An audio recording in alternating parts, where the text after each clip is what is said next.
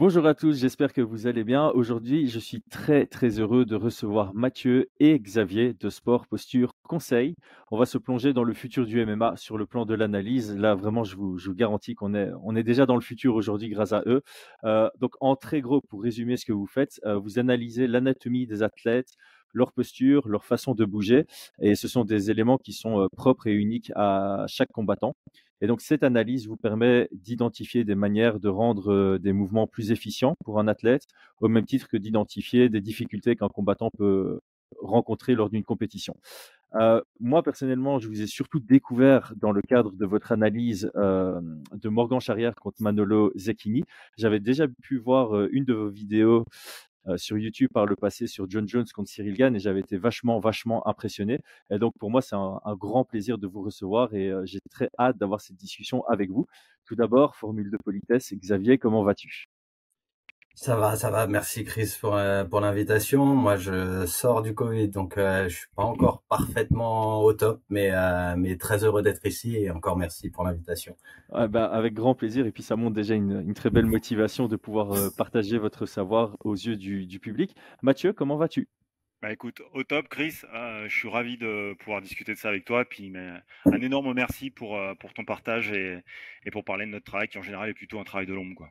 Je sens que ça va être une discussion qui est aussi intéressante pour moi que pour l'audience. Donc euh, c'est vraiment un grand plaisir de, notre côté. Je vais m'exprimer euh, auprès de, en mon nom et en celui de tous ceux qui suivent la vidéo chez, chez Fight Minds. Donc avant de rentrer dans le vif du sujet, euh, je vais vous demander de vous présenter rapidement au niveau de vos études, de vos formations, de votre expérience professionnelle. Mathieu, on commence par toi Yes, ok. Bah écoute, donc Mathieu Toulza, euh, je suis sur la région parisienne. J'exerce mon métier de base au départ, c'est podologue, podologue du sport depuis une vingtaine d'années. Euh, mon cursus peut-être par rapport au sport de combat déjà. Par le passé, j'ai commencé le karaté à l'âge de 9 ans, sportif de haut niveau jusqu'au début des années 2000 en karaté, puis j'ai arrêté ma carrière. Après, je me suis essayé un petit peu au pied-point, plutôt de boxe américaine. J'ai fait un peu de jeet kune aussi. Et euh, voilà pour le, passé sportif. Euh, en ce qui me concerne ensuite sur le plan professionnel, bah, mon métier de départ c'est donc podologue, podologue du sport. Je me suis formé à différentes euh, différentes entités, différentes comment dirais-je formations notamment avec un gros prisme sous la biomécanique. Au début des années 2000, il n'y avait pas beaucoup de choix. Euh, le côté mécanique, la structure était vraiment très dominante. Et puis, euh, je m'intéressais déjà quand même, faut le dire, depuis un certain moment peut-être à, tout ce qui était forme de corps, le travail musculaire, etc. Donc, ça nourrissait beaucoup mon contenu. Et petit à petit, euh, autour des années 2015-2016, j'ai commencé à regarder un petit peu ce qui était proposé sur le plan du, du neuro et notamment sur le plan des études de la motricité. Et du coup, je voyais bien que j'ai fait un petit peu le tour de, de des, des, des, organismes de formation. Et le problème, c'est qu'à chaque fois que je me formais, c'était passionnant, mais, euh, mais c'était des systèmes pris indépendamment les uns des autres. Et je voyais bien que dans ma pratique de podologue, mais également parce que je commençais à faire un petit peu du, consulting, on m'appelait ça comme ça, même si à l'époque euh, je l'appelais pas comme ça, euh, je voyais bien qu'il y avait des fois euh, des choses qui n'étaient pas cohérentes. Et donc j'ai commencé à travailler pour essayer de faire des liens, ce qu'on appelle des liens intersystémiques. Il m'a fallu deux trois ans pour arriver à trouver une connexion de porte d'entrée. Et à partir de 2019, euh, j'ai commencé vraiment à appliquer ce dont on va parler par la suite, ce qu'on appelle les morphopréférences. Voilà, et on a développé ça dans le dans le MMA notamment. Super, ça, euh, ça, ça, ça, donne déjà une, un bon ordre d'idée à la fois sur euh, ta passion et ton souhait d'approfondir les, les, sujets que tu traites. Et ça, c'est évidemment très important pour, euh, bah, pour donner une qualité de travail. Euh, Xavier, ouais. tu peux faire le même type de présentation? Donc, Xavier Dix, moi je suis podo, je vais vers, vers Disney. Et donc j'ai été diplômé moi en 2010. Après j'ai failli arrêter parce que je trouvais pas mon truc. Je j'arrivais pas, c'est ce qu'on m'apprenait, ça me suffisait pas. J'avais envie de voir plus grand et c'est là que j'ai découvert la, la posturo. Donc euh, posturologie, j'ai suivi le cursus complet, c'est-à-dire 7 ans à l'époque. Maintenant c'est 8. Euh, en parallèle, j'ai fait euh, la podo du sport. Et, et au bout de mes sept ans de posturo, je me suis dit j'ai vraiment envie d'aller plus loin. Je, je, voulais chercher un, un autre truc et c'est en 2017 que j'ai découvert les, les préférences motrices et, euh, et, et c'est là où c'est là où tout a fait sens. Et Mathieu me disait que tu avais aussi un passé en judo et lutte, c'est bien ça? Alors judo, ouais. j'ai fait j'ai fait judo jusqu'à jusqu'à mes 16 ans. J'allais passer mon, mon premier dan et en compétition c'était à Roubaix et c'est c'est là où je me suis fait les cervicales où le front a tapé le, la poitrine et ça a tout tout arraché derrière. Et j'en garde j'en garde encore quelques séquelles mais ouais c'est à ce moment-là j'ai plus pas fait de judo. Enfin je pouvais plus monter sur un tatami en compétition pour pour la, le judo. Donc j'ai fait un autre art martial qui est l'aikibudo j'ai enchaîné avec euh, un sport pied-point euh, la boxe française. Et euh, et ensuite c'était en 2020 j'ai commencé le MMA à Meaux et et en 2022 je me suis fait une épaule et donc pour l'instant, je suis encore chez le kiné. ok, donc on a, on a un background euh, assez similaire, je ne vais pas dire similaire, mais complémentaire sur les études et au même titre sur le, le plan sportif, vous avez aussi des profils assez, assez complémentaires. Euh, donc maintenant qu'on on a une bonne compréhension de vos backgrounds, moi je suis intéressé de savoir comment est née l'idée de Sport Posture Conseil, comment vous êtes mis ensemble, euh, pourquoi vous avez commencé cette collaboration et quels sont les objectifs au final de, de ce projet? Ok, Xav, je m'y colle? Vas-y. Euh, pour faire simple, euh, en fait, avec Xavier, on s'est rencontrés en 2000, 2021 euh, à l'occasion d'une formation commune. Alors, on savait, je savais, on avait chacun notre thème. Xavier venait pour parler du, MMA, de la posturologie euh, dans le cadre de la prise en charge d'un combattant de MMA. Et moi, je venais parler de ce qu'on appelle des morphologies et des liens entre les morphologies et motricité, en prenant de nombreux exemples, notamment aussi dans le milieu des sports de combat. Et euh, bah, c'est là où on a commencé à, à discuter ensemble a échangé pas mal et on a eu l'idée, euh, au départ, je te la fais courte, de se dire, bah écoute, on a de grosses synergies, on est très complémentaires puisque Xav, sa grosse spécialisation, c'est vraiment la posturologie et moi, c'était ce qui se passait un petit peu euh, après ou un petit peu en amont. Et du coup, on s'est dit, écoute, euh, puisqu'on a une vision commune, on a des synergies, on a des sports qui nous passionnent et en plus on s'entendait bien, eh ben allons-y, matchons ensemble. Donc on a travaillé ensemble. Au départ, moi, j'avais créé Sport Posture Conseil en 2020 Xav n'était pas encore de l'aventure euh, et c'est en 2022 où on a commencé du coup à structurer un peu plus notre process. Et je dis à Xav, écoute, plutôt que de le faire, même si on travaillait déjà ensemble, mais moi, Sport Posture Conseil, lui en tant qu'indépendant, je lui dis, écoute, on va essayer de se rapprocher et pourquoi pas travailler, en, ayant, avoir une vision commune sous les, sous les sous la bannière de Sport Posture Conseil. Voilà. Sympa. Euh, donc vraiment une passion. Mais c'est cool de voir des gens avec une passion commune qui euh, unissent leurs forces pour donner quelque chose d'encore plus euh, puissant que l'addition des, des, deux. Euh, donc ce que je comprends, c'est que vous avez chacun vos spécialités. Et donc ici, on va, on va un peu spécifier pour rentrer dans le cadre du podcast Fight Minds. Donc dans le cadre d'une analyse MMA, comment est-ce que vous splittez votre travail et vos expertises? Vas-y, vas-y. Ok. Euh, bah pour faire simple, Xav, en fait, très simple sur le principe. Globalement, on a chacun notre spécialité, mais on l'a structuré dans le poly qu'on va faire, euh, qu'on va exposer rapidement après. Euh, une des premières slides, c'est une petite pyramide des priorités qui explique bien notre cheminement et voir comment chacun l'un l'autre vient nourrir. En fait, pour faire simple, dans la prise en charge d'un combattant, d'un sportif, hein, globalement, nous on raisonne sous le forme d'une de l'approche de la survie. Et dans la survie, tu as des priorités, ce qu'on appelle des priorités du mouvant, du vivant, pardon, et des priorités dans le mouvement. Et si l'une n'est pas respectée, tout ce qui découle d'après n'est pas la réalité, mais plutôt une adaptation du système nerveux à ce qu'il peut faire avec ce qu'il a. Et du coup, bah, la partie de Xav représente une grosse partie à un moment donné de l'évolution de la prise en charge de combattant, et la mienne, une autre partie un petit peu en amont et un petit peu en aval de la sienne. Et du coup, après, on fait des synergies. Et une fois que l'un l'autre, on a trouvé nos, comment dirais-je, nos, repères, nos caractéristiques pour le combattant, on voit si ça match ensemble et on essaye de discuter ensemble de ce qu'on peut proposer au combattant en accord avec lui, puisque c'est lui qui valide toujours la méthode. Hein, c'est le combattant, c'est pas nous. Nous, on lui propose, on dit écoute, on voit ça. Qu'est-ce que tu en penses, toi? Comment tu te sens? Et euh, teste. On teste avec lui, tout simplement. Il essaye. Il est bien, il garde. Il est pas bien, on jette. Jeet Kundo. ça, ça, ça, ça, reprend la logique ici. Exactement. C'est top. Donc, vous vous positionnez vraiment comme des, comme des conseillers euh, et vous êtes vraiment à l'écoute aussi de, de, de, on va appeler ça des clients, hein, de vos clients et vous échangez avec lui. Donc, j'aime bien cette approche parce que bah, forcément, il doit y avoir un genre euh, d'informations qui transitent en, en aller-retour. Euh, donc, ici, juste pour expliquer à l'audience, on va avoir deux épisodes. Celui-ci, c'est le cas réel de l'étude approfondie dans le cadre de Morgan Charrière contre Manolo Zecchini.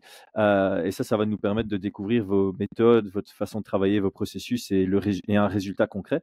Et plus tard, on fera un, un épisode sur euh, Polo Costa contre Kamzat Shimaev pour illustrer un cas sur un combat qui va arriver. Et je pense que ça va permettre aussi aux gens qui regarderont cet épisode de regarder le combat peut-être avec un, nouvel œil, Et je pense que ça va être très intéressant. Xavier, est-ce que toi, tu peux m'expliquer ton fonctionnement et ce que tu as fait dans le cadre du travail avec Morgan quand lui et son équipe vous ont contacté pour travailler ensemble? Alors, euh, moi, je fais toute la partie posturologie avec le avec le, bonhomme. Il me faut le bonhomme euh, que, que je manipule et autres.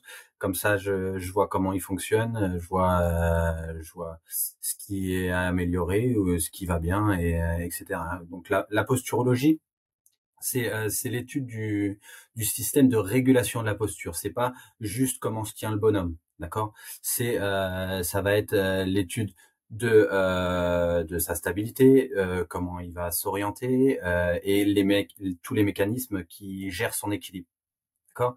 C'est notamment grâce à ce système qu'on est capable de d'être debout et de pouvoir aller quelque part, d'ajuster des mouvements et d'ajuster nos mouvements de manière fine et précise. Et c'est là où, où ça va être important, notamment dans dans la gestion de l'économie. D'accord? Comment à chaque moment la posture va être le plus économe possible.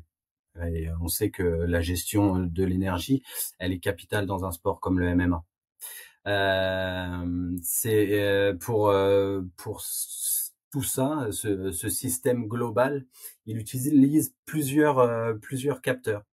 On a, je pense que vous en avez entendu parler tous, mais la proprioception, d'accord? On a l'oreille interne, et on a aussi deux capteurs qui nous euh, qui nous intéressent principalement euh, dans dans le MMA, qui sont les pieds, je suis podologue quand même, et euh, et puis l'œil. D'accord?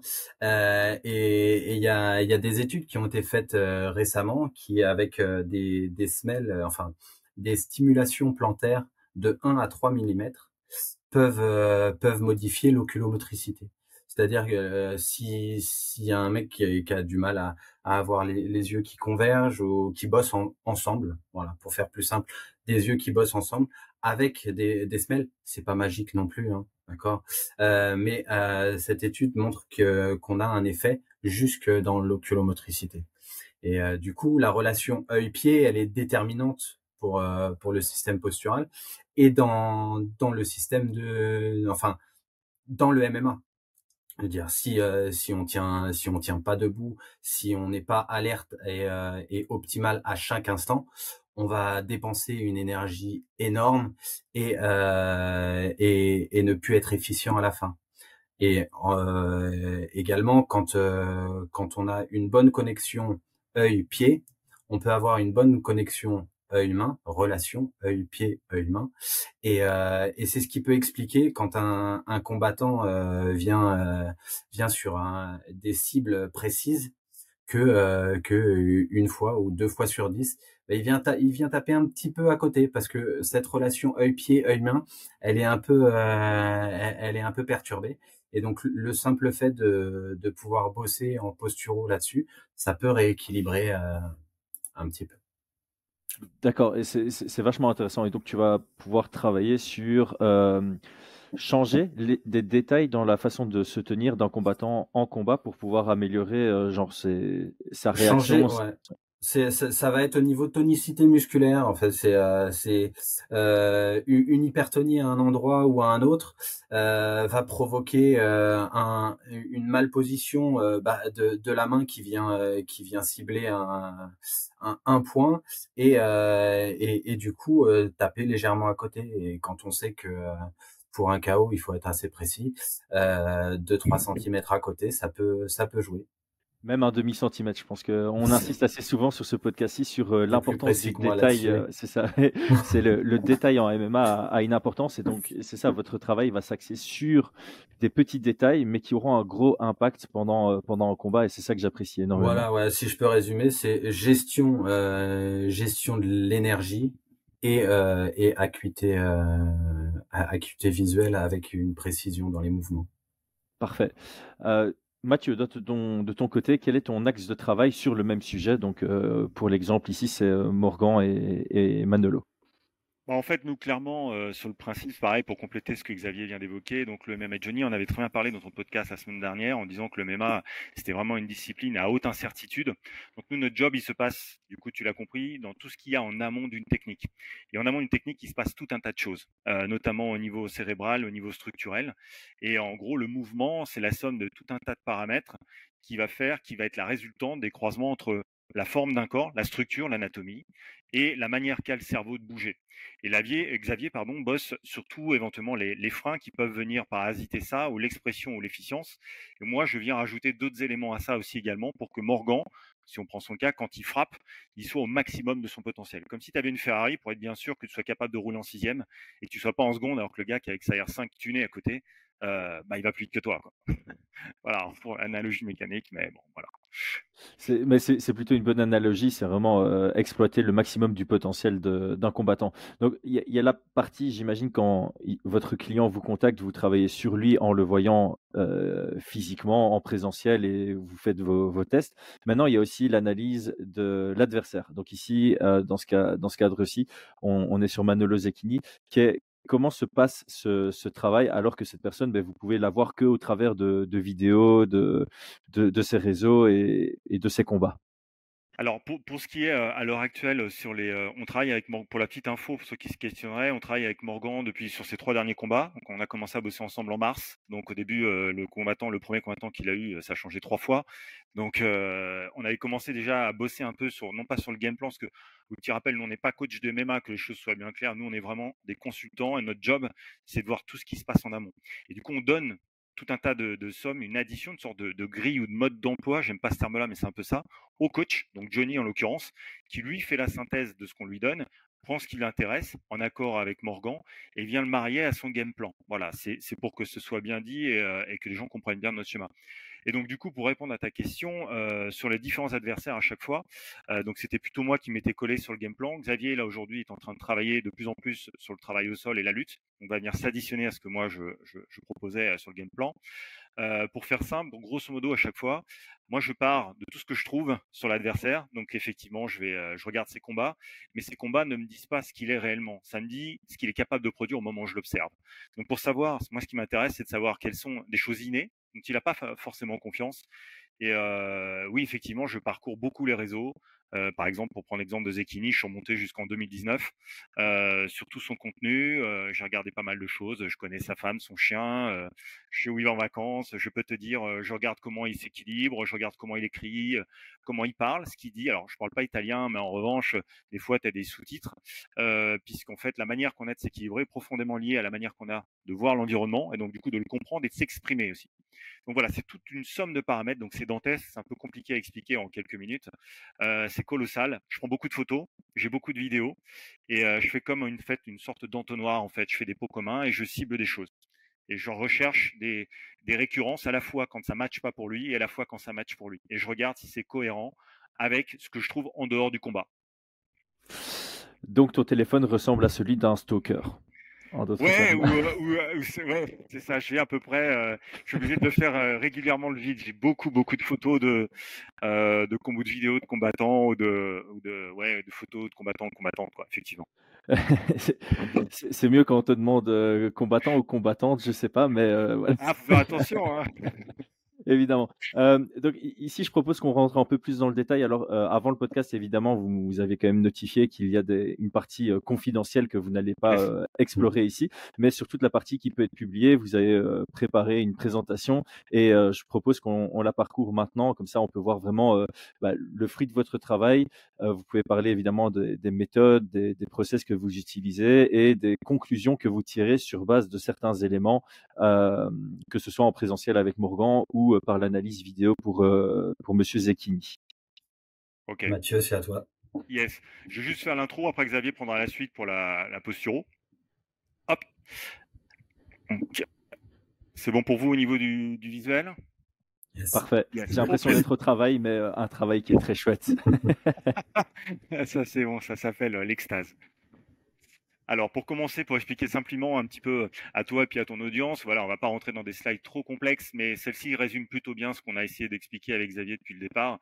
C'est-à-dire qu'en gros, quand je dois bouger, quand je dois produire un mouvement, quel qu'il soit, hein, dans tout sport confondu et tous les humains, tous les humains, pas seulement les combattants, euh, je dois respecter inconsciemment mon système nerveux, mon cerveau euh, respecte inconsciemment euh, certaines priorités.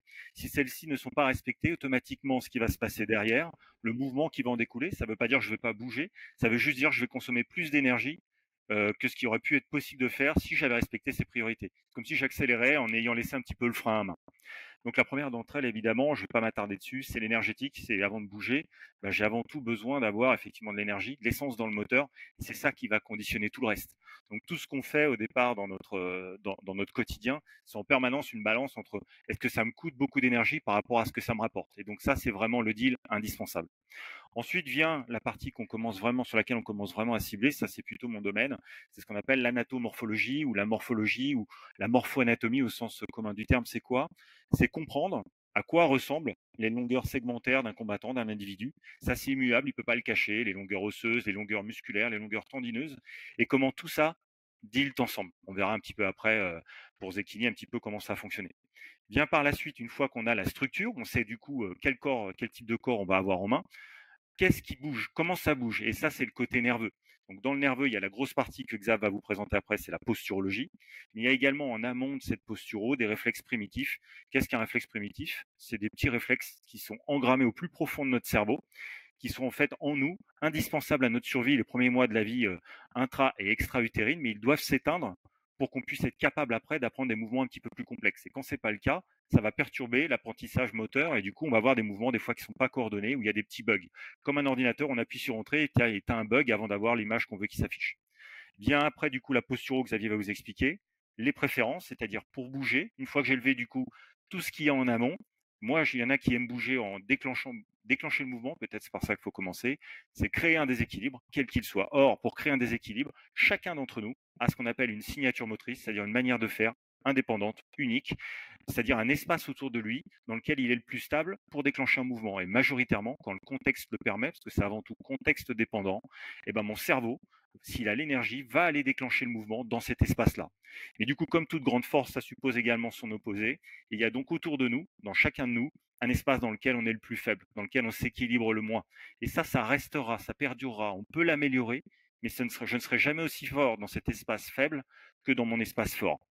Du coup, une fois que j'ai conditionné l'énergétique, l'anatomorphologie, le nerveux, j'arrive au combat et c'est là que du coup, quand j'ai la consigne de combat, mettre un jab, mettre un crochet, mettre du rebond à déplacement, si je veux exprimer la quintessence de cette technique qui doit être adaptée à ma motricité, à ma morphologie, à mon énergie, eh ben, je dois avoir rempli au préalable toutes ces conditions qui sont indispensables, d'où l'idée des pyramides des priorités du mouvement ou pyramide des priorités tout court. Indispensable, c'est ce que nous on appelle donc un bilan, un bilan morpho-préférence.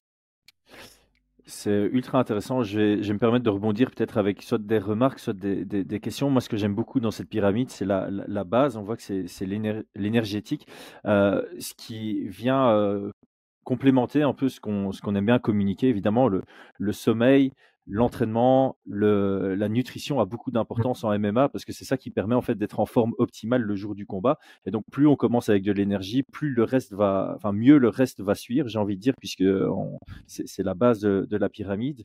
Et euh, alors ça, ici, ça rejoint typiquement ce que disait Xav plutôt dans le, dans le podcast, c'est euh, si tu arrives à avoir une posture qui te permet de réaliser des mouvements en dépensant le moins d'énergie possible, c'est ça qui va te permettre d'être le plus efficace sur la durée du combat. On est, on est d'accord là-dessus?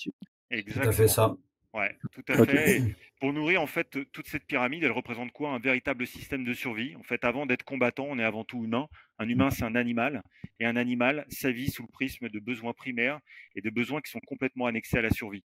Et donc, du coup, automatiquement, c'est d'abord l'énergie qui est indispensable à ma survie. Et comme je te le disais tout à l'heure, toute énergie dépensée, c'est sacrifiée pour autre chose. Donc, j'ai tout intérêt à la dépenser, on va dire, de la manière la plus économe possible pour pouvoir durer dans le temps et dans le combat. Comme le disait Xav, quand on a un combat sur trois ou cinq rounds, c'est indispensable de comprendre l'aspect énergétique. Notre système nerveux fonctionne comme ça. Il regarde toujours ce que ça lui coûte par rapport à ce que ça lui rapporte. C'est super intéressant. Et alors, le deuxième point sur lequel j'aimerais un peu revenir, c'est les, réflexes primitifs. Euh, j'ai une question, mais ça, c'est plus à titre personnel, mais ça va peut-être intéresser euh, une, grosse partie de, ceux qui écoutent. Euh, Je vais prendre l'exemple de mon bébé. Mon bébé est né euh, dans une posture bizarre avec la tête fort en arrière. On a dû euh, le tirer avec, euh, avec une ventouse, une ventouse et on a dû aller plusieurs fois chez une ostéo parce qu'il avait ce réflexe souvent de, quand il pleure ou quand il est stressé, de mettre sa tête vers l'arrière. Alors moi, je blaguais tout le temps parce que quand je le mets sur le dos, il a un peu ce réflexe des lutteurs de, de ponter pour mmh. empêcher que ses épaules soient au sol. Donc je me suis dit, eh ben, en fait, c'est un réflexe primitif qui est très intéressant si je le fous à la lutte plus tard. Est-ce que là-dedans, il y a vraiment des des réactions qui sont vraiment ancrées en nous, sur lesquelles ben, on, peut travailler, parce que comme tu le dis, c'est un peu comme certains traits de personnalité qui sont scriptés parce qu'on a été éduqué à en bas âge d'une certaine manière et qui un peu définit nos, ben, nos réflexes et nos, instincts. Ici, on parle de la même chose. Les réflexes primitifs, c'est vraiment quelque chose qu'on fait de manière totalement instinctive, limite inconsciente. Exactement, ouais. En fait, un réflexe primitif, c'est, il, commence à s'exprimer à partir du 35e ou 40e jour de la vie intra-utérine. C'est-à-dire quoi? C'est des micro-mouvements qui se mettent en place pour avoir des réactions primaires, pour pouvoir accéder à la survie après la naissance. Ce réflexe tout bête, quand le bébé naît, la première chose qu'on teste, une des premières choses, c'est de voir s'il respire. Ça, c'est un réflexe de survie. Donc, la, respiration en est un. On a un réflexe qu'on appelle, nous, un réflexe de Moreau. On a le réflexe d'agrippement. Si tu mets ton doigt dans la main de ton bébé, il va agripper ton doigt automatiquement. Bah, tout ça, c'est engrammé en lui. Et du coup, ça permet justement de pouvoir vraiment subvenir à ses besoins primaires. Le réflexe de succion est parfaitement est un exemple également d'un réflexe primitif qui est indispensable pour pouvoir se nourrir. Et du coup, ces petits réflexes, celui que tu évoques de ton bébé, petit à petit, il va cheminer la première année de vie notamment en validant différentes étapes, c'est-à-dire qu'il valide certaines connexions nerveuses pour pouvoir accéder à des mouvements de plus en plus complexes. Le redressement de la tête, tourner la tête à gauche, tendre un bras, tourner la tête à droite, tendre un bras, bouger les fesses aussi. Tout un, tas de mouvements qui paraissent, qui font rire les parents en général parce que c'est très drôle à voir, hein, une petite fesse d'un bébé qui bouge, etc., droite à gauche, on comprend pas trop ce qu'il fait. en fait, là, il est en train de stimuler un petit peu son mouvement, on appelle ça un petit réflexe de galant, tu. Donc c'est tout ça, c'est indispensable et on doit valider certains process pour être capable après de faire des techniques ou des mouvements beaucoup plus complexes, comme le deviennent par exemple la marche ou même la course.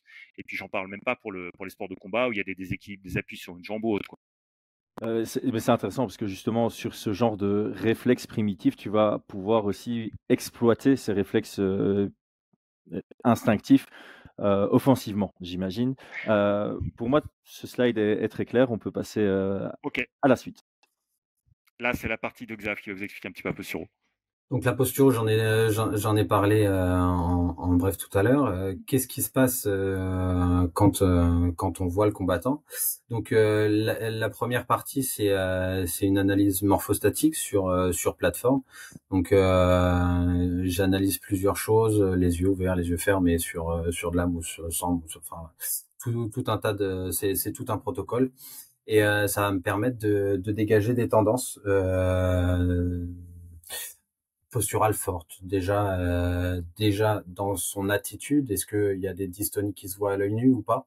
Et, euh, et après on va regarder donc sa stratégie d'équilibration. Est-ce que il va il va bien bouger autour de ses chevilles ou est-ce que c'est un peu bloqué ou euh, ou qu'il y a eu un problème et du coup il, va il va se, se stabiliser autrement?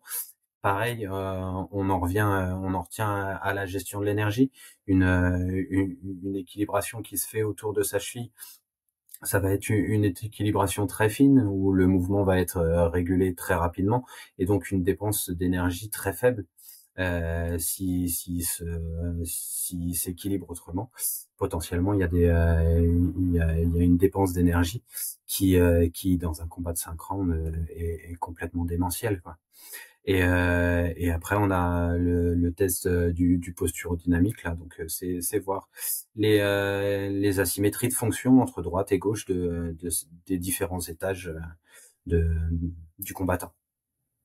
Très intéressant. Ici, c'est peut-être une question à la, à la rien à voir, mais j'entends de plus souvent, de plus en plus souvent que la plupart des blessures physiques sont dues à un genre d'asymétrie en, termes de force. Donc, si on est plus fort à gauche qu'à droite, ou si on est plus fort sur les muscles j'ai parlé en, mode euh, tout le monde, hein, j'ai pas d'études là-dedans, mais genre si le quadriceps est plus musclé que l'ischio, c'est là où on va souvent se, se blesser. Est-ce que est-ce qu'il y a aussi ça aussi qui, est, qui est regardé, c'est l'équilibre musculaire global dans le dans le corps? C'est pareil, c'est pareil, c'est euh, savoir euh, savoir si on peut avoir une, une, synergie de fonction dans, dans les différents muscles aux différents étages et une une, symétrie parfaite c'est c'est pas forcément c'est pas forcément pour pour tout le monde, mais au moins avoir une synergie correcte et une une symétrie, une symétrie globale droite gauche, c'est ce qu'on tend à, à avoir. Très intéressant, nickel pour moi. On peut, on peut aller sur la, sur la suite. Donc là, c'est pour présenter toujours le travail que du coup je fais de mon côté. Alors j'ai disposé euh, les photos un petit peu droite-gauche, évidemment. On essaye euh, de pas être trop scolaire. On va, on va passer vite, mais pour que vous compreniez un petit peu le schéma. Donc Zav va aborder toute la partie euh, posturo. Moi, au préalable, on va aller sur la, la, photo en haut à droite. Je m'attarde avant ça à mesurer tout ce qui est la morphologie. Donc c'est tout un tas de choses. L'UFC, par exemple, pour prendre l'analogie actuellement, il regarde la taille, la longueur des bras et pour certains combattants, ils commencent à mesurer les longueurs de jambes. Voilà. Mais ça, c'est vraiment euh, trois mesures basiques. On va beaucoup plus loin. C'est-à-dire qu'aujourd'hui, par exemple pour Morgan, on a fait plus d'une trentaine de mesures où on a tout en fait. On a toutes les longueurs osseuses, toutes les longueurs musculaires, on a les liens, les synergies et on regarde dans chacun, des segments osseux, si, des, des, segments, pardon, des segments musculaires, s'il y a une dominante. Ça veut dire quoi? Ça veut dire que quand vous utilisez des muscles, en général, ils travaillent en synergie. Donc, on peut prendre par exemple quatre muscles, A, B, C, D. Ça ne veut pas dire que chacun des muscles va avoir euh, un quart de l'énergie dédiée au mouvement. Certains vont dominer d'autres muscles dans le même mouvement. Donc ça, c'est important d'avoir une véritable grille de lecture parce que c'est potentiellement une force. S'il y a une asymétrie, comme disait Xavier, on essaye d'aller vers une symétrie, mais parfois il y a une asymétrie qui n'est pas une, c'est pas une dysfonction, c'est juste une force qui s'exprime. Mais attention qu'elle ne, qu'elle ne devienne pas trop forte au détriment des autres. Donc ça peut être une cause de pathologie ou de douleur, à la fois quand le combattant s'entraîne en préparation physique, mais également dans le combat en fait. Donc ça c'est vraiment la partie la testing mesure levier osseux. Bon, on n'a pas pu mettre les mesures avec Morgan parce que c'est confidentiel, mais on a, euh, voilà, pour donner une indication, on a une trentaine de mesures où vraiment on le regarde sous toutes les coutures. Donc ça c'est la partie morpho. Il y a ensuite toute la partie pour cheminer toujours le long de cette pyramide. La partie des réflexes. Donc vous les avez, vous l'avez en haut à gauche, d'accord, et un au milieu que je vais vous montrer un petit peu. Le test de la reptation. C'est moi, c'est un, test primitif que j'aime beaucoup faire. On demande à la personne tout simplement de ramper comme un animal. N'oublions pas qu'avant d'être bipède, on était quadripède, et dans notre cerveau, ça fonctionne encore profondément en associant le membre inf au membre supérieur. Donc bouger automatiquement, c'est demander à ce qui se passe un système primaire. Et quand on demande à quelqu'un de faire de la reptation, donc comme un petit garçon où ton bébé va faire quand il va se mettre à quatre pattes, eh ben on va observer des choses, on va voir si c'est coordonné, s'il y a une symétrie dans le monde, si ça semble équilibré ou pas, si le combattant a l'air à l'aise ou pas. De lui-même, il exprime à chaque fois, on est en interaction, on lui dit comment tu te sens. Est-ce que tu es capable de faire ci, dose, mets de la vitesse, ralentis. Bref, on essaye vraiment d'aller loin pour comprendre un petit peu. Et ce test de la reptation, je l'aime beaucoup dans le combat parce que euh, il regroupe plusieurs réflexes archaïques. Ces réflexes, comme on a dit, ils doivent s'intégrer, c'est-à-dire ils doivent s'éteindre, ils ne disparaissent pas. Et s'ils perdurent, ils vont perturber certains mouvements. Et donc, en fonction du réflexe et des difficultés qu'on rencontre le combattant, soit je vais faire le choix de l'intégrer, c'est-à-dire de l'aider par des exercices à faire éteindre ce réflexe, soit au contraire, je vais le laisser parce que ça va le bonifier et du coup, on ne va pas y toucher. Et le test de la reptation bah, regroupe plusieurs réflexes dedans et ça peut être intéressant. C'est pour ça que j'aime beaucoup l'utiliser une petite vidéo pour vous montrer au milieu pour que ça vous parle plus, là, pour être un peu moins scolaire. Là, c'est le test de Moreau. C'est qu'est-ce que c'est un des premiers réflexes archaïques qui se met en place à partir de la neuvième semaine intra-utérine, donc quand vous êtes vraiment bébé. Et en fait, regardez un petit peu, on demande tout simplement à Morgan de se laisser aller sur mes mains, de me faire confiance. Donc, normalement, il faut qu'il me fasse confiance, de fermer ses yeux, de mettre sa tête vers l'arrière, et je vais le lâcher sur quelques centimètres. Et je vous laisse observer un petit peu ce qui se passe chez Morgan. Donc là, on lui demande, il se relâche, il vient au contact de mes mains ça paraît anodin. Vous allez voir, vous voyez, petit à petit, il s'incline. Et sur quelques centimètres, je vais le lâcher, je vais le rattraper. Et au moment où je le rattrape, au moment où je le lâche plutôt, je regarde un petit peu ce qui se passe. Vous voyez clairement que Morgan, il me faisait pleinement confiance, il ne se passe rien. Si on fait ça à un petit bébé ou un nourrisson, ce qui est un test qui est fait régulièrement, même à des adultes, chez qui ce réflexe n'est pas éteint, la plupart vont pousser un cri, quand le réflexe n'est pas intégré, ils vont pousser un cri, ils vont écarter les bras, ils vont avoir une grande peur. Et eh bien, il faut dire que ce réflexe-là, quand il y a eu des combats difficiles, ou même avant, il s'exprime fort parce que c'est un réflexe qui est profondément lié à la sphère cognitive et à la peur. Et c'est pour ça que quand un combattant a eu un combat difficile, il peut être intéressant de le tester parmi les premiers, parce qu'il n'est pas rare que parfois, avant le combat, il soit éteint, et après le combat, il soit réactivé. Et du coup, ça va créer un bug dans toute la chronologie, dans toute l'évolution de sa pratique par la suite. Tu me dis, Chris, si je suis pas clair. Hein. Non, non, c'est très clair et c'est impressionnant d'entendre ce genre de, choses. Donc, tu, peux avoir des réflexes qui sont différents sur le même exercice, sur base de euh, avant le combat, après le combat. Et donc, il y a des exercices à faire, j'imagine, pour reprendre un peu cette euh, confiance, si je peux utiliser ce mot-là. Voilà, C'est la cognition en fait. comme on est notre système parmi ses besoins primaires qu'on a, c'est l'équilibre. Notre cerveau est dédié à ça, à l'équilibre. Et seulement après, il perçoit ce qui se passe autour de lui. Mais quand il a un gros stress, tu réactives des réflexes dits de survie, donc des réflexes archaïques, qui reprennent le dessus que tu ne peux pas inhiber par toi-même. Et du coup, il va falloir faire un travail spécifique pour qu'il s'inhibe. Sinon, ton combattant, qui n'avait pas ce réflexe-là avant, ben, il a un nouveau réflexe et donc des fois il va moins bien sentir une technique. Par exemple, il va dire c'est fou, avant j'étais super à l'aise avec cette technique et je sais pas, je la sens plus. Il y a un problème. Ben, il faut peut-être chercher, c'est pas que ça évidemment, de ce côté-là. Est-ce qu'il n'y a pas un réflexe qui s'exprime qui fait qu'avant de donner son jab, ben, il doit d'abord mieux s'équilibrer et son cerveau, s'il n'est pas stable, il ne pourra pas délivrer toute la puissance en fait. Tu vois? Donc ça c'est mmh. vraiment euh, déterminant. Et une fois qu'on a fait du coup ces réflexes, on passe au testing des préférences motrices, c'est ce que je te disais tout à l'heure. Bouger, c'est créer un déséquilibre. Quelle est la zone autour de toi? Donc, on cherche avec Morgan, quelle est la zone, si on coupait son corps en quatre, quelle est dans les quatre zones qu'on a autour de lui, la zone où il s'exprime le mieux, où il est le plus stable pour faire ses, pour faire ses, frappes. Alors à ce niveau de pratique, euh, sans trahir un secret, Morgan, il avait déjà pressenti des choses avant. Donc c'était très intéressant de, de, discuter avec lui parce que c'est un échange évidemment que nous on apporte une connaissance, mais lui il valide certaines choses et il nous en apporte d'autres et ça nous permet à nous également d'évoluer et d'avancer avec lui. C'est pas c'est du win-win comme on dit souvent. Ce n'est pas que nous ou que lui, c'est vraiment du win-win. Donc Morgan avait déjà pressenti un petit peu sa force et du coup on a juste permis de cartographier ces différentes zones et on sait une fois qu'on a cartographié ça quelle est sa zone 1, sa zone 2, sa zone 3, sa zone 4. Et en fonction des techniques qu'il fait, on va voir, et des difficultés qu'il rencontre, on va essayer de l'aider à adapter sa technique selon qu'il soit dans la zone 2, dans la zone 3, dans la zone 1, voire dans la zone 4, parce que dans le MMA, que tu veuilles ou pas, même si ce n'est pas ta zone forte, ton adversaire peut t'obliger parfois à aller dans la zone dans laquelle tu n'es pas stable. Il va falloir apprendre à dealer, à gérer avec ça, et donc on lui propose des essais, des adaptations en conséquence.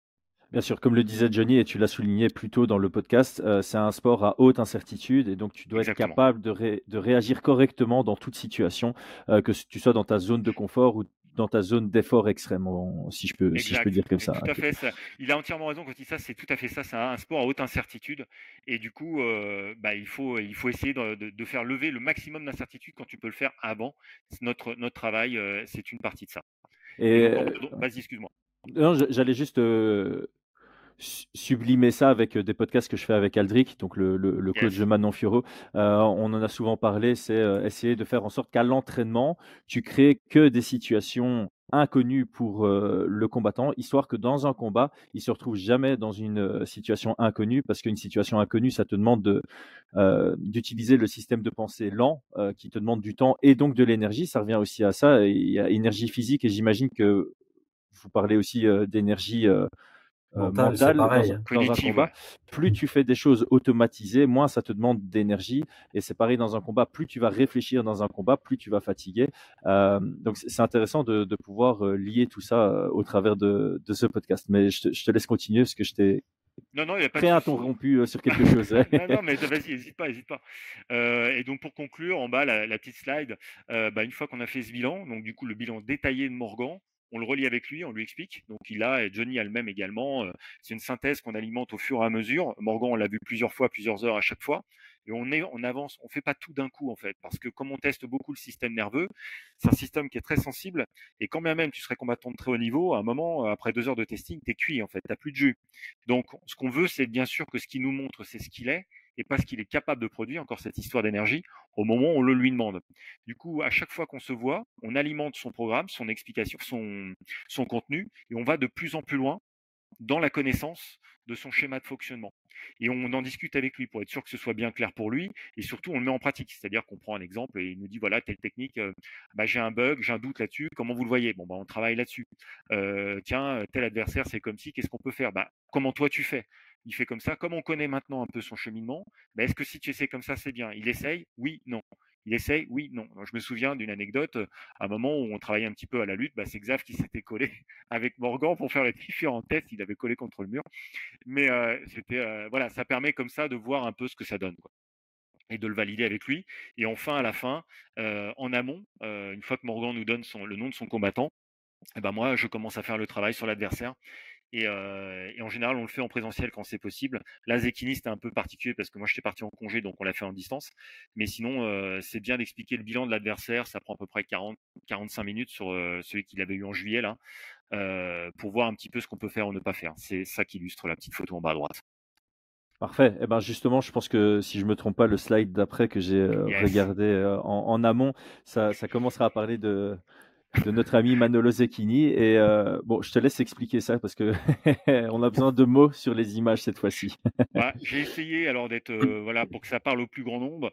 L'idée en fait, c'est de comprendre que quand on donne un, résumé sur euh, Zecchini, du coup, on a eu l'adversaire, on l'a eu au mois de. Morgan a eu la date. il a eu le nom début août, je crois, de mémoire. Du coup, j'ai commencé moi à cheminer, à faire tout ce que je vous ai dit au préalable. Là, c'est pour vous donner un exemple. On donne globalement ce que je fais en général, c'est un rapport sur deux, trois pages. C'est la page que vous voyez en haut à gauche, c'est une illustration de la première page où j'essaie de donner une vision. Il n'y a pas trop d'informations. J'essaie de donner celles qui me paraissent être les plus pertinentes et celles, qui me paraissent être les plus fiables. Parce que des fois, je vois des choses, mais j'arrive pas à le valider avec des vidéos parce que j'ai pas suffisamment de contenu. Plus les combattants sont connus, plus c'est facile. Moins les combattants sont connus, plus c'est difficile. Et donc Zekini, bah, comme il est en devenir, il y a forcément moins de contenu qu'un Costa ou qu'un Shimaev par exemple. Et du coup, quand je suis pas sûr d'une donnée, ou je mets ou je le signale, ou alors je la dis pas. Donc là, pour vous dire, du coup, on fait un résumé sur deux trois pages en prenant des photos. Je fais des photos clés de ce que je vois et je, mets des, vidéos en aparté également pour alimenter ce que j'ai vu au préalable. Donc là, si on prend euh, rapidement sur cette slide, on voyait quoi? On voyait globalement bah, sur la gauche la partie morphologie. Après, on verra avec cette histoire de bras gauche. Je fais des zooms aussi sur les longueurs musculaires, comme vous voyez, entre au niveau de son biceps, biceps droit, biceps gauche. À droite, je vais prendre mon petit curseur. On voit ça, c'est typiquement ce qu'il a fait Manolo tout au long, on verra après sur des vidéos, tout au long du coma. Il produit de la flexion au moment de faire ses attaques. Alors vous me direz que tout le monde produit de la flexion. Oui, à plus ou moins grand degré, en fonction de combattants. Vous avez certains combattants qui produisent beaucoup moins de flexion et qui mettent beaucoup plus de rebonds, euh, d'autres qui font un entre-deux. Bref, il y a, plein de façons de faire, vous l'avez compris, c'est ce qu'on appelle donc des signatures euh, motrices. On a un gros, une grosse partie également sur les leviers articulaires. Donc par exemple, Zekini avait un gros récurvatum, on verra ce que ça peut vouloir signifier par la suite. Et puis il y a un travail sur la vision. C'est-à-dire que j'essaye de déterminer, tout comme on a un espace autour de nous dans lequel on est le plus stable, et ben cette manière de s'équilibrer, elle est profondément liée à la manière qu'on a de percevoir. On a un œil qui perçoit mieux le mouvement. Je ne parle pas de l'œil directeur, je parle d'un œil qu'on appelle l'œil de survie ou l'œil moteur, qui perçoit mieux le mouvement autour de nous que l'autre. Ça ne veut pas dire que l'autre ne fait pas le job, ça veut juste dire qu'il le fait un peu moins vite. Et en combat, je dois réagir à une action, je dois réagir à une prise d'information. Donc j'ai tout intérêt à essayer de percevoir le combat avec l'œil avec lequel je suis plus facile. Donc Manolo, lui, son œil le plus facile, c'était l'œil droit. Et son œil le plus, on va dire, le plus, le, moins réactif, c'était son œil gauche.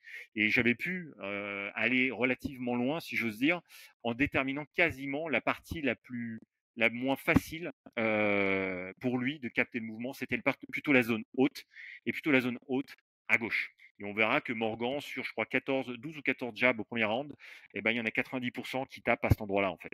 Donc ça, c'est intéressant parce que clairement, ça a un impact à la fois sur la confiance du combattant, à la ça permet également de scorer, et puis surtout, ça permet d'amener d'autres techniques beaucoup plus complexes qui, si elles n'avaient pas été amenées sous ce prisme-là, ne seraient peut-être pas passées ou n'auraient peut-être pas pu s'exprimer de la, de la sorte.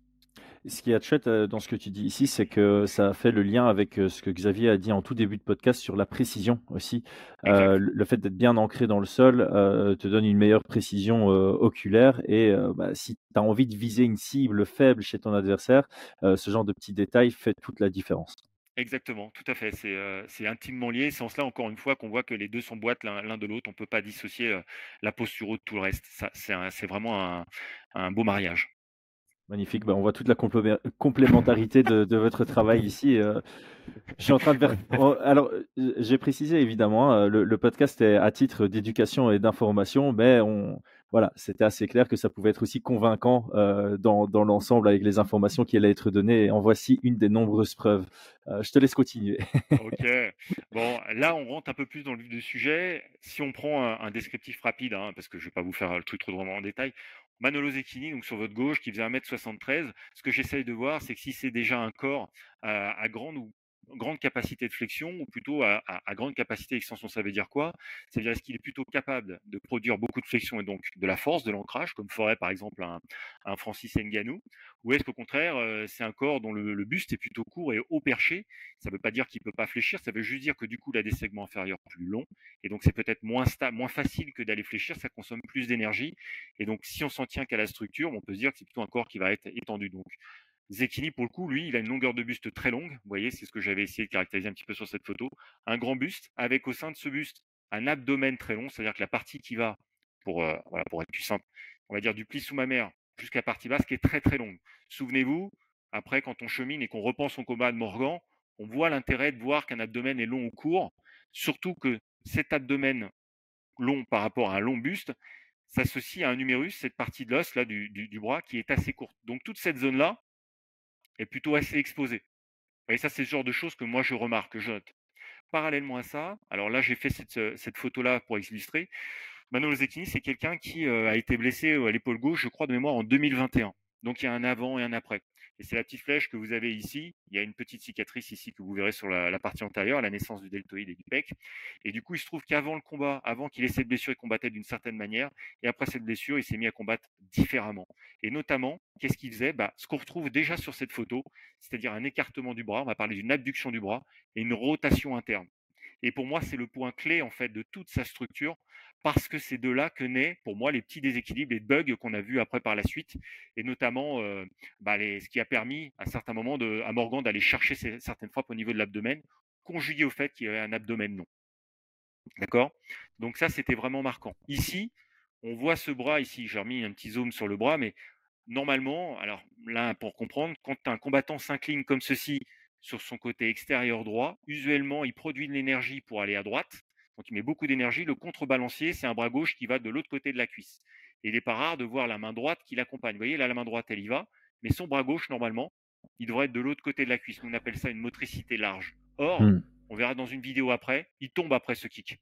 À aucun moment, pourtant, Morgan lui rentre dedans. À aucun moment, il est déstabilisé. Il n'y a pas de facteur externe qui nécessite ou qui puisse expliquer autre qu'une perte d'équilibre euh, lié pour moi potentiellement à ça. Alors, le sol peut être glissant, tout ce qu'on veut, mais il l'est également pour Morgan et Morgan n'est pas tombé. Donc, encore une fois, il faut se ramener à ça. D'accord?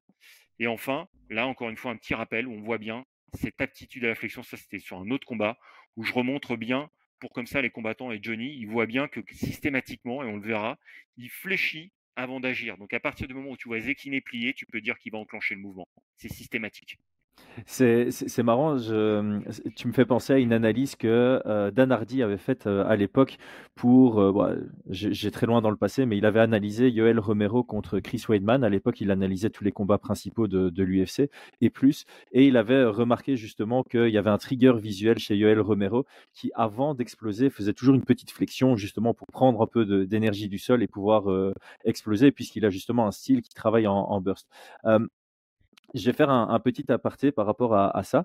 Euh, mais là, je suis en train de penser que pour un combattant qui a des objectifs et qui est encore en, début de carrière à la recherche de son style, ça peut être intéressant de venir vous voir justement pour un peu euh, rechercher le style optimal euh, par rapport à sa morphologie, puisque c'est une phrase que j'ai souvent dite et je peux le prouver, je pense, avec mon, mon tout vieux blog où j'avais dit que tous les morphotypes sont capables de performer en MMA, ce qui n'est pas le cas par exemple en basket. Si tu fais 1m60, tu n'as pas de chance de voilà, pas de chance d'arriver en NBA.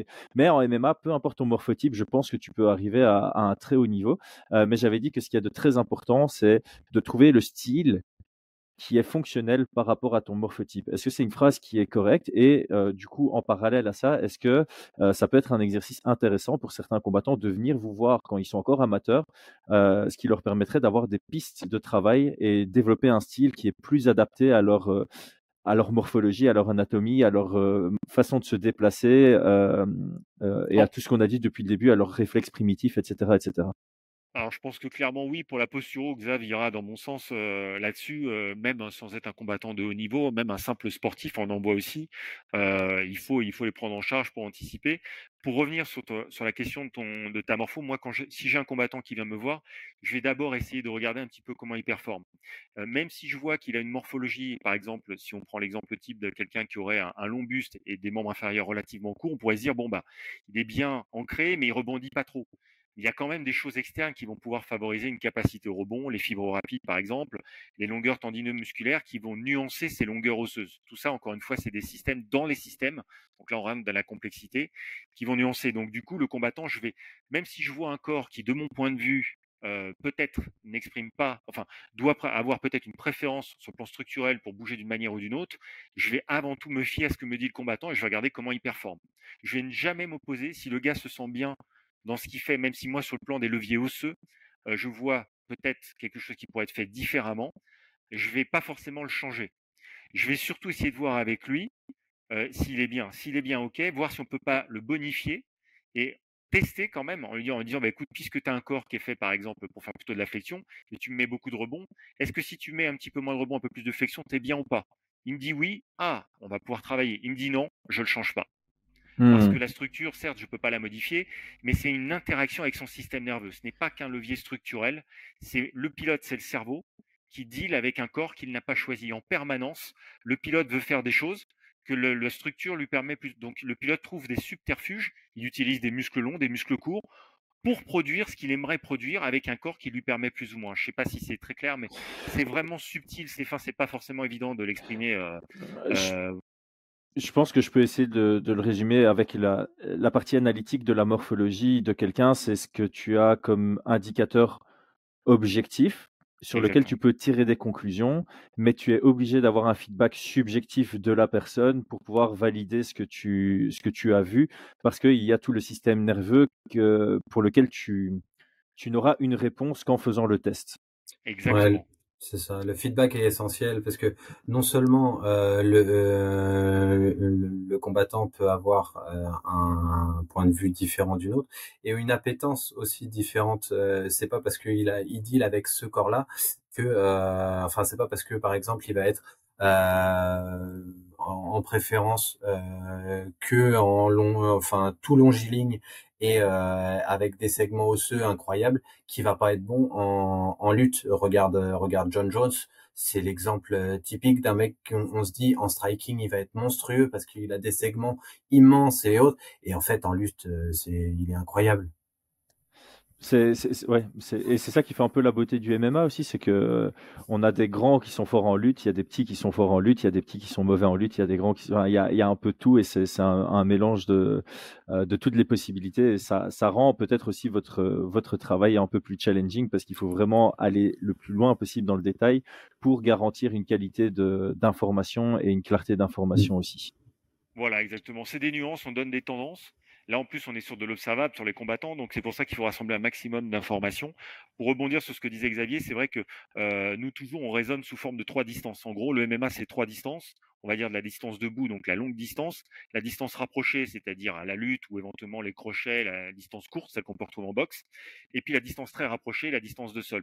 Et du coup, en fonction de tes longueurs segmentaires, en fonction de tes longueurs anatomiques, en fonction de ta motricité, selon que tu te trouves dans la l'une, l'autre ou la troisième distance, ce qui peut être une grande force dans une distance peut devenir inconvénient dans l'autre. Et du coup, ton cerveau en permanence, tout ça, faut se dire que c'est à l'instant T que ça se gère. Là, on est obligé de le décortiquer pour le rendre digeste et compréhensible. Mais ça se joue en une fraction de seconde, en fait. Et le cerveau euh, utilise ses forces autant qu'il le peut en fonction du contexte. Et du coup, c'est véritablement une grille de lecture. C'est un, on essaie de dire, voilà, cette tendance, ça donne ci, cette tendance, ça donne ça. Montre-nous. Ça, c'est quand on a le combattant entre les mains. Mais quand on ne l'a pas, eh ben, on est obligé de se fier un petit peu à ce qu'il produit. Et c'est intéressant que tu parles de distance parce que sur base de la distance aussi, c'est différents sens qui vont travailler. Donc à distance de pied-point, ce sont tes yeux qui vont travailler. Et en phase de grappling, c'est plutôt euh, tes, sensations. Euh, pour reprendre un terme que tu avais pris très tôt dans le podcast, il y a la proprioception aussi qui, qui, rentre en jeu dans certains, euh, aspects du, du, MMA et c'est important justement de pouvoir euh, développer ces, ces différents La proprioception est primordiale dans, dans tout ce qui est sport de lutte, judo, MMA, euh, enfin grappling, tout la proprioception elle est indispensable. Voilà, c'est vraiment l'appréhension. Dernier zoom peut-être sur les photos. Regardez ces volumes musculaires. Quand vous avez un corps qui vous montre des volumes musculaires comme ça, c'est un corps qui produit de la force et du volume musculaire au niveau du membre inférieur sur des muscles longs, c'est automatiquement, ça veut dire c'est corrélé avant même que je vois de la vidéo, je peux m'attendre à quelqu'un qui plie beaucoup, qui fléchit beaucoup pour aller chercher de l'amplitude et du coup développer de la masse. Et il se trouve qu'après, quand on regarde la motricité, quand on regardera comment il bouge, on voit quoi? On voit quelqu'un qui fléchit beaucoup et qui du coup c'est corrélé à la morphologie. Donc on peut se dire que là, on a là une force qui s'exprime, une préférence, quelque chose qui est facile pour lui. Et donc cette tendance à plier vers le bas, aller vers l'avant j'avance un petit peu pour montrer sur des vidéos. Je fais souvent ce que quand je donne aux, combattants une action type, c'est-à-dire c'est une action qui regroupe parfaitement toutes les caractéristiques morphologiques et motrices en une ou deux vidéos en fonction de ce que je trouve. Si on regarde celle de gauche, là on a Zekini, c'était contre un combattant qu'il avait eu avant. On va essayer de se le mettre au ralenti. C'est là où j'ai isolé ce mouvement. Si tu regardes bien au moment, hop, je vais essayer de le mettre au ralenti. Là, regarde, il plie, d'accord Il est en flexion, il plie, flexion du genou, flexion de cheville, flexion de hanche, et il va pousser. Il ne rebondit pas, il pousse vers l'avant. Et une fois qu'il va pousser, il va utiliser son bras. Mais comme son bras gauche, il n'arrive plus trop, pour moi, de mon point de vue, à le tendre, il fait une sorte de jab crochet. C'est à la fois une faiblesse, non pas le jab crochet, mais le fait d'avoir ce flanc un peu exposé. Mais c'était ce qui rendait, euh, c'est quelque chose que, j'avais noté, je crois, sur le game plan à, Morgan et à Johnny. Attention à ce mouvement un peu atypique que le cerveau n'a pas l'habitude de voir. Je vous laisse voir le, un mouvement jab crochet. Parce que tu peux t'attendre à un gros jab direct, en fait, non. Je ne sais pas si euh, tu le vois. Hop, il arrive en crochet. D'ailleurs, le combattant prend plein pot. Donc là, tu as clairement une grosse puissance. Tu vois, c'est vraiment quelque chose. on pourrait croire que c'est un lucky punch, mais non, il fait ça vraiment régulièrement. Dans tous ses combats, il faisait ça avant. D'accord? Et là, une autre action face à Morgan qui est assez caractéristique. Regarde comment il fléchit. Il prend l'information, il est complètement fléchi. Regarde le coude décollé là, alors qu'il ne fait mmh. rien de ce coude. Et ils sont à distance de contact, puisqu'on va voir qu'après Morgan le touche. Le coude est complètement décollé. Le droit est collé au corps le gauche est complètement décollé, exposé. Morgan l'avait déjà repéré ça. J'en ai pas discuté avec lui, mais au niveau de la vision sur d'autres actions, euh, ça se voit. Et là, il est exposé, il bouge pas, il est en frontal, ancré, aucune mobilité. Ça va pas rater, tu vois, boum, il prend direct. Voilà. Et où est-ce que frappe Morgan? La zone haute que tu avais montré tout à l'heure. Exactement. Donc là, vraiment triple flexion. Et donc là, on retrouvait la photo. Euh, c'était vraiment caractéristique. Ça, pour moi, c'est une action type qui associe la morpho, gros volume musculaire qui suppose de la flexion, préférence d'équilibration vers le bas. Ça se marie avec la flexion. Et, euh, véritablement, cette, préférence d'ancrage. C'est magnifique le niveau de détail euh, jusqu'où jusqu'où vous allez. J'apprécie énormément. Donc là, en fait, pour te résumer, en gros, pour faire simple, tout le côté gauche était l'option première de mon point de vue sur le plan des morphologies des préférences de Zecchini. Parce que comme je te l'ai dit au préalable, on verra, on fera un petit zoom sur la vision avant, il avait son œil gauche qui était plus exposé que l'œil droit, il percevait moins bien le mouvement, il se coordonne plus lentement à gauche, et notamment la zone haute et gauche. il a ce bras gauche qui a tendance à être surélevé par rapport à son flanc, ce qui expose le flanc. Il a un long flanc, donc la partie gauche du flanc peut être problématique, tout comme la partie droite après quand il bouge. Et il se trouve que sur son côté d'extension, on essaye de voir si un combattant est mieux s'équilibrer sur une jambe gauche ou sur une jambe droite. Il est capable de s'équilibrer sur les deux, mais il ne fait pas de la même manière. On a une jambe préférentielle, comme on a une main gauche et une main droite. Et lui, sa jambe préférentielle d'équilibration, c'était sa jambe gauche. Donc c'est par exemple une des zones cibles dans le game plan, quand on, quand on explique un petit peu le, le bilan des morphopref, à chaque distance, j'essaie de donner une ou deux options et à chaque segment partie corporelle, une ou deux options. Et au niveau de la jambe, c'était notamment de travailler au niveau du genou parce qu'on a vu que Zekini avait un récurvatum, donc une hyperextension de la jambe sur la cuisse, donc de la laxité. Et donc c'est quelque chose qui, quand il va plier le genou, l'expose énormément. Donc tout ce qui est low kick dans le genou, tout ce qui est éventuellement aussi calf kick, parce que gros volume musculaire, quand il va avoir une compression, ça va réagir, ça va rigidifier, ça peut impacter. Comme sa jambe préférentielle, c'était le côté gauche, sa jambe d'appui sur lequel il vient s'ancrer vers l'avant quand il vient frapper, et eh ben ça pouvait être une option. Donc ce côté gauche, œil, bras, flanc et jambes, c'était vraiment euh, très important. Je vous laisse voir ici un petit peu comment il bougeait. Attends, je vais juste. Donc là, on voit quoi? On voit qu'il est. Là, regarde le... ce que je te disais tout à l'heure. Il envoie le kick. Mmh. Il a Morgan ne le perturbe pas. Hein. Au contraire, il a le temps préparé et hop, il tombe tout seul. Tout mmh. seul. C'est pourquoi? Parce que sur ce... pour moi, sur ce levier-là, le bras gauche, là, regarde, on dirait, je vais être un peu cru, hein, on dirait un bras mort. C'est-à-dire que il le met là avec une synergie, une énergie qui va de la gauche vers la droite. L'énergie part donc là pour t'équilibrer. Quand tu as le buste en plus incliné sur ce côté-là, automatiquement ton bras droit va se rapprocher petit à petit de là, ce qu'on va voir après. Et, tu vas contrebalancer ton gauche derrière toi. Tout à fait. Et là, il ne le fait pas. Et c'est pour moi, c'est un point clé. Ce bras gauche, tout au long du combat, le dessert. Regarde, hop, il tombe. Mmh. D'accord? Et que là, donc là, c'était l'action immobilisée. Euh, là, il y avait une photo encore une fois une autre vue, on voit qu'il est complètement écarté ce coude en permanence. Et là, voilà, encore un autre zoom. Donc c'était vraiment caractéristique pour moi. Euh, je ne sais pas comment a été faite sa rééducation et voilà, je connais pas, j'ai pas plus d'infos là-dessus, mais je vois clairement un, vrai problème à ce niveau-là parce que pendant tout le combat, ça le dessert et on le verra après. Donc là, on revient sur la partie, tu me dis Chris si tu veux me, me poser des questions, mais on revient sur la partie vision. Comme je vous disais, on avait identifié en regardant beaucoup de ces vidéos, notamment comment j'avais fait cette petite photo quand il signe ses autographes. Alors j'en ai pas pris qu'une, hein. évidemment on regarde sur plusieurs options, comment il tient son stylo, comment il signe ses autographes, bref, tout un tas de choses qui permettaient d'identifier en fait que c'était donc la zone 1. Et donc si on fait ça, on va voir quoi sur cette petite synthèse. Regardez systématiquement à distance de frappe, là il est encore très fléchi. Hop, Morgan le touche en haut gauche. Là on va le revoir sur une autre action. Un moment, trois fois, une, 2, et il va en remettre une en overhook. 3. Systématiquement. Et ça, au niveau de la confiance du combattant, c'est énorme. Il ne voit pas ce qui se passe. Il ne voit pas ce qui se passe. Donc, la stratégie qu'il peut essayer de faire après, regardez ce qu'il fait. Il essaye automatiquement, quand il bouge, de modifier. Regarde ce qu'il fait là, son placement. Sa tête, je ne sais pas si tu l'as vu. Attends, je vais essayer de remettre l'action là. Là, il essaie de prendre l'info avec son œil droit. Regarde sa tête droite. Ici, hop, il prend à droite. Là, il va se déplacer. Alors là, il va le reprendre à gauche. Donc, du coup, après, il va essayer de se réadapter. Regarde, il revient en contact de Morgan et il va chercher. Hop, il se penche. Tu vois comment il se penche? Il se penche sur sa. Regarde. Là, je l'ai figé en dessous. Ici, il essaie. Hop, il se. On regarde. pas, Chris. Pardon, je m'étais mis en mute pour pas qu'on m'entende respirer. Donc en ah. gros, je suis en train de dire, euh, il met son poids sur la jambe avant, donc ça rejoint en plus ce que tu disais euh, plus tôt. Et ça lui permet de déplacer sa tête sur la gauche pour pouvoir mieux voir avec son œil droit. Là, il le prend, donc là, il a compris. Il essaie d'adapter sa stratégie, mais du coup, il passe en garde frontale. Il est quasiment face à Morgan quand il fait ça. Et il fléchit, mais regarde, là, il essaie de remettre sa tête vers la gauche pour voir avec son œil droit. Hop, il le refait là. Tu vois un peu ce qu'il fait? Et regarde comment il s'expose. Et ça, c'est inconscient en fait. C'est inconscient, c'est son système nerveux. Il ne voit pas l'action. Quand tu vois pas un truc, inconsciemment, et déjà ton facteur stress augmente, l'appréhension augmente, et, c'est véritablement Et en dessous, j'ai figé l'action, regarde. Là, il mhm. est frontal face à Morgan. Les deux pieds sont frontal, sont frontaux pardon, face à Morgan. Le coude est décollé et il décale sa tête. C'est inconscient, il ne se rend pas compte. Mais là, c'est pour moi, on verra après que quand, il, quand Morgan lui met le kick, c'est, euh, c'est énorme parce que c'est dans cette condition-là qu'il va se trouver au moment où il le prend en fait. Et, en fait, euh, j'ai juste parlé, mais stratégiquement, c'est très intéressant parce que d'un côté, euh, ça rejoint ce que tu disais par rapport au poids qu'il mettait sur sa jambe avant.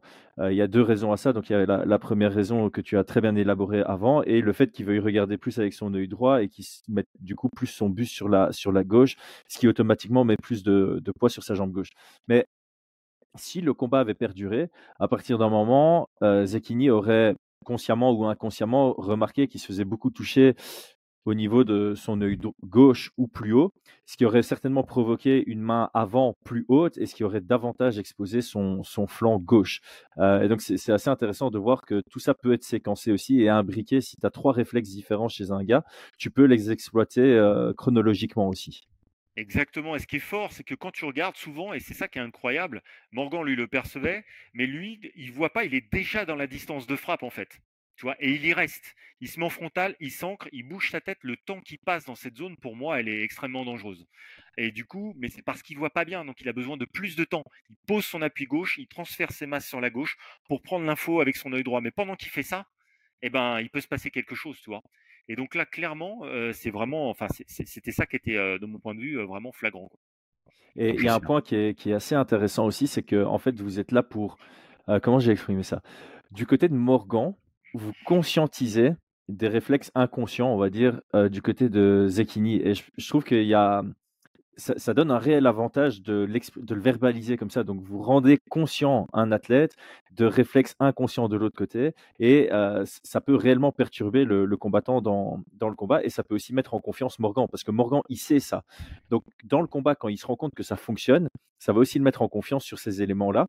Et de l'autre côté, on va certainement avoir un Zekini qui, pendant le combat, se disait Mais qu'est-ce qui se passe? Je ne vois pas ces coups venir. Alors qu'à l'entraînement, potentiellement, bah, tu es face à des gars qui connaissent pas cette faiblesse ou ces réf... J'ai pas appelé appeler ça faiblesse. Ça devient une faiblesse grâce à votre travail, mais c'est plus des habitudes. on va dire une zone, une zone plus faible, mais c'est une grille de lecture, tu l'as dit, et c'est ça qui est énorme, c'est-à-dire que le mec, a le, le, combattant adverse peut avoir parfois l'impression que, que Morgan, alors je prends l'exemple de Morgan, c'est avant lui ce qu'il va faire en fait. Ouais, c'est, c'est extrêmement perturbant ça. Et l'avantage pour Morgan, c'est aussi qu'il euh, rentre dans la cage, il le connaît quoi. Euh, c'est c'est ça qui est c'est un, un, énorme avantage au niveau confiance, c'est qu'il le connaît.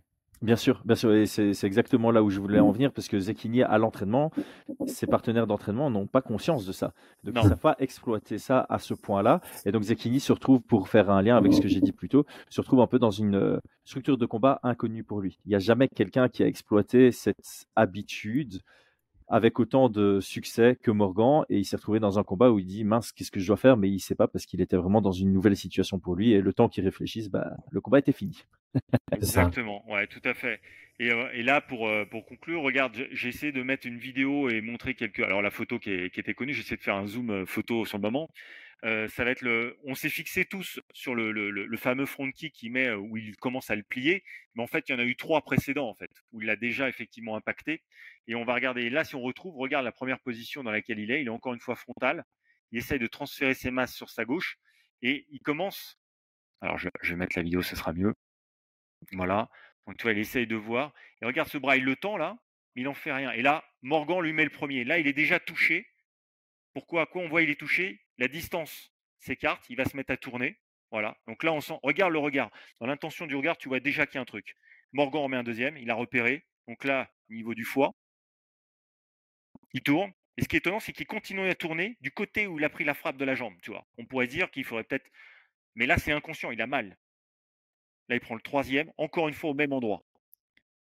Donc là, je laisse rouler l'action parce que cette action, est, pour moi, elle est, elle est essentielle. Et à un moment, il va s'arrêter de tourner, il va se fixer, il va essayer de reprendre l'info avec l'œil droit.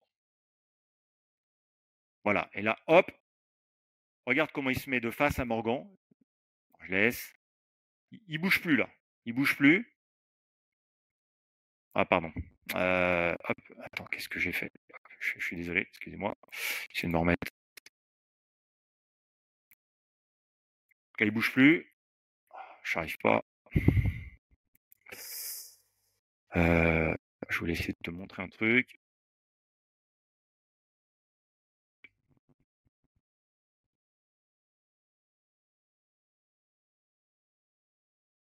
Et en fait, Morgan, juste avant la frappe, il le voit ça, qu'il est frontal à lui. Regarde là. Il fait face à lui et petit à petit, Morgan, juste avant ça, juste là, il le regarde et à un moment, alors là, on ne voit pas trop sur cette image, je suis désolé il voit qu'il y a l'ouverture ici. Regarde ici. Le coude est on voit que le coude est sorti. Ouais, le coude est sorti. Il est en frontal. Ces deux appuis, là, il est debout, deux appuis, et il est ce qu'on appelle nous en chaîne d'inspire. Qu'est-ce que ça fait? Alors, tu vas voir un moment. Et au moment où il prend le coup, à ce moment, à ce moment-là, Au moment où il prend le coup, en fait, juste à ce niveau-là, il est en chaîne d'inspire. C'est un moment où son système, quand on respire, on inspire, on expire. Quand on inspire, on relâche les chaînes musculaires. Et quand tu relâches les chaînes musculaires et que tu prends, regarde, le regard ne le voit pas là. Et c'est une fois qu'il est touché qu'il prend l'inspire, ça coupe le souffle, c'est fini. Il le prend là. Il y a tout un paquet vasculo-nerveux qui est très marqué, et là, elle s'applique. Et donc, bah, forcément, après, le coup que tout le monde connaît. Donc, ce chemin, ce kick là qu'il a amené, il l'a amené avec trois kicks au préalable, précédemment. Et là, on le voit vraiment bien sur le ralenti.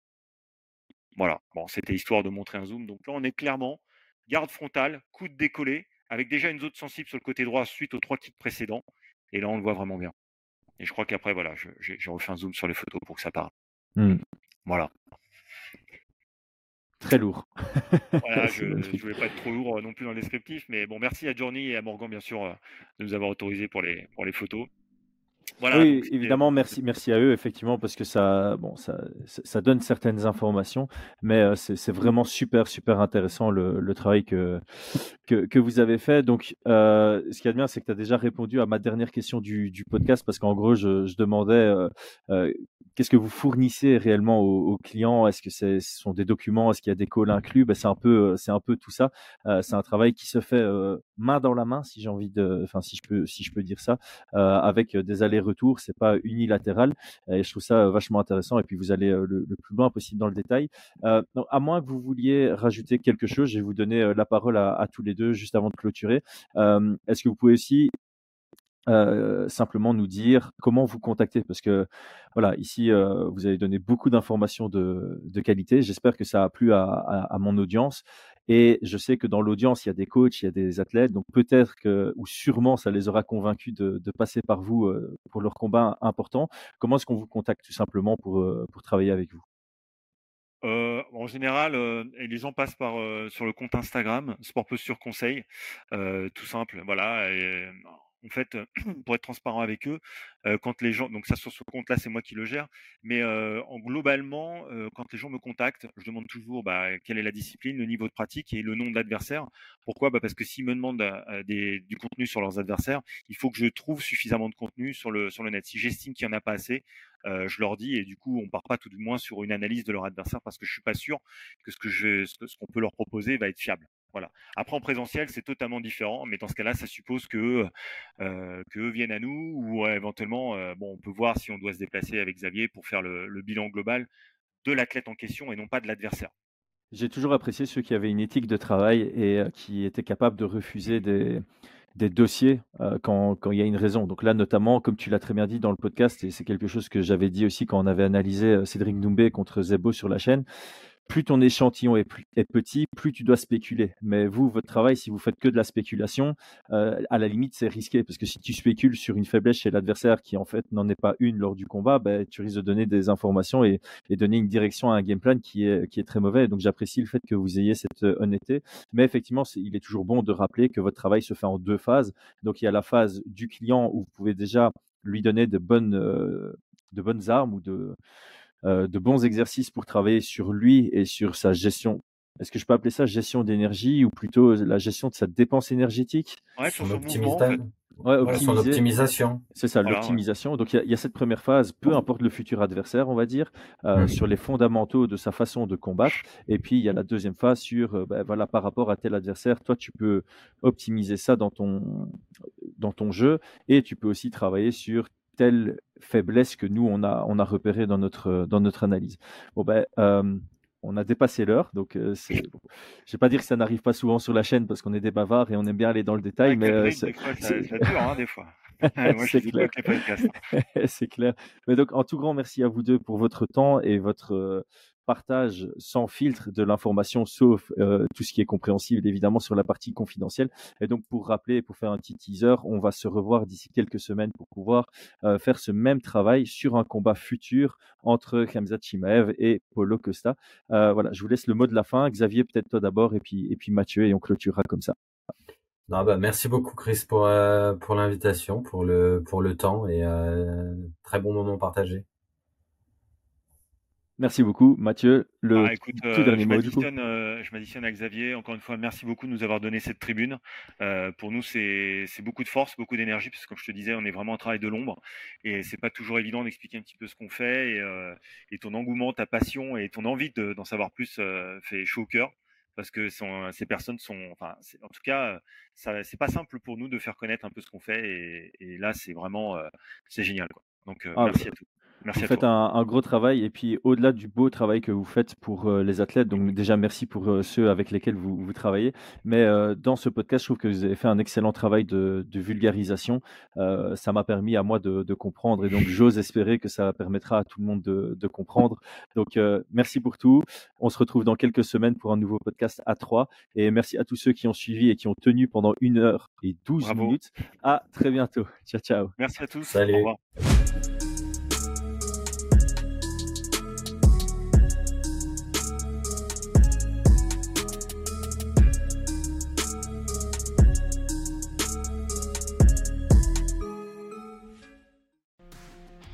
Et c'est tout pour aujourd'hui. L'équipe Fight Minds te remercie d'avoir investi de ton temps pour écouter le fruit de notre travail et de notre passion commune pour le MMA. Nous t'invitons à t'abonner à notre podcast et à nous mettre un petit 5 étoiles si notre travail te plaît, ça nous donnera toujours de la force. Et si tu veux donner un petit coup de pouce à notre projet, parle de nous autour de toi, ça contribuera à notre développement.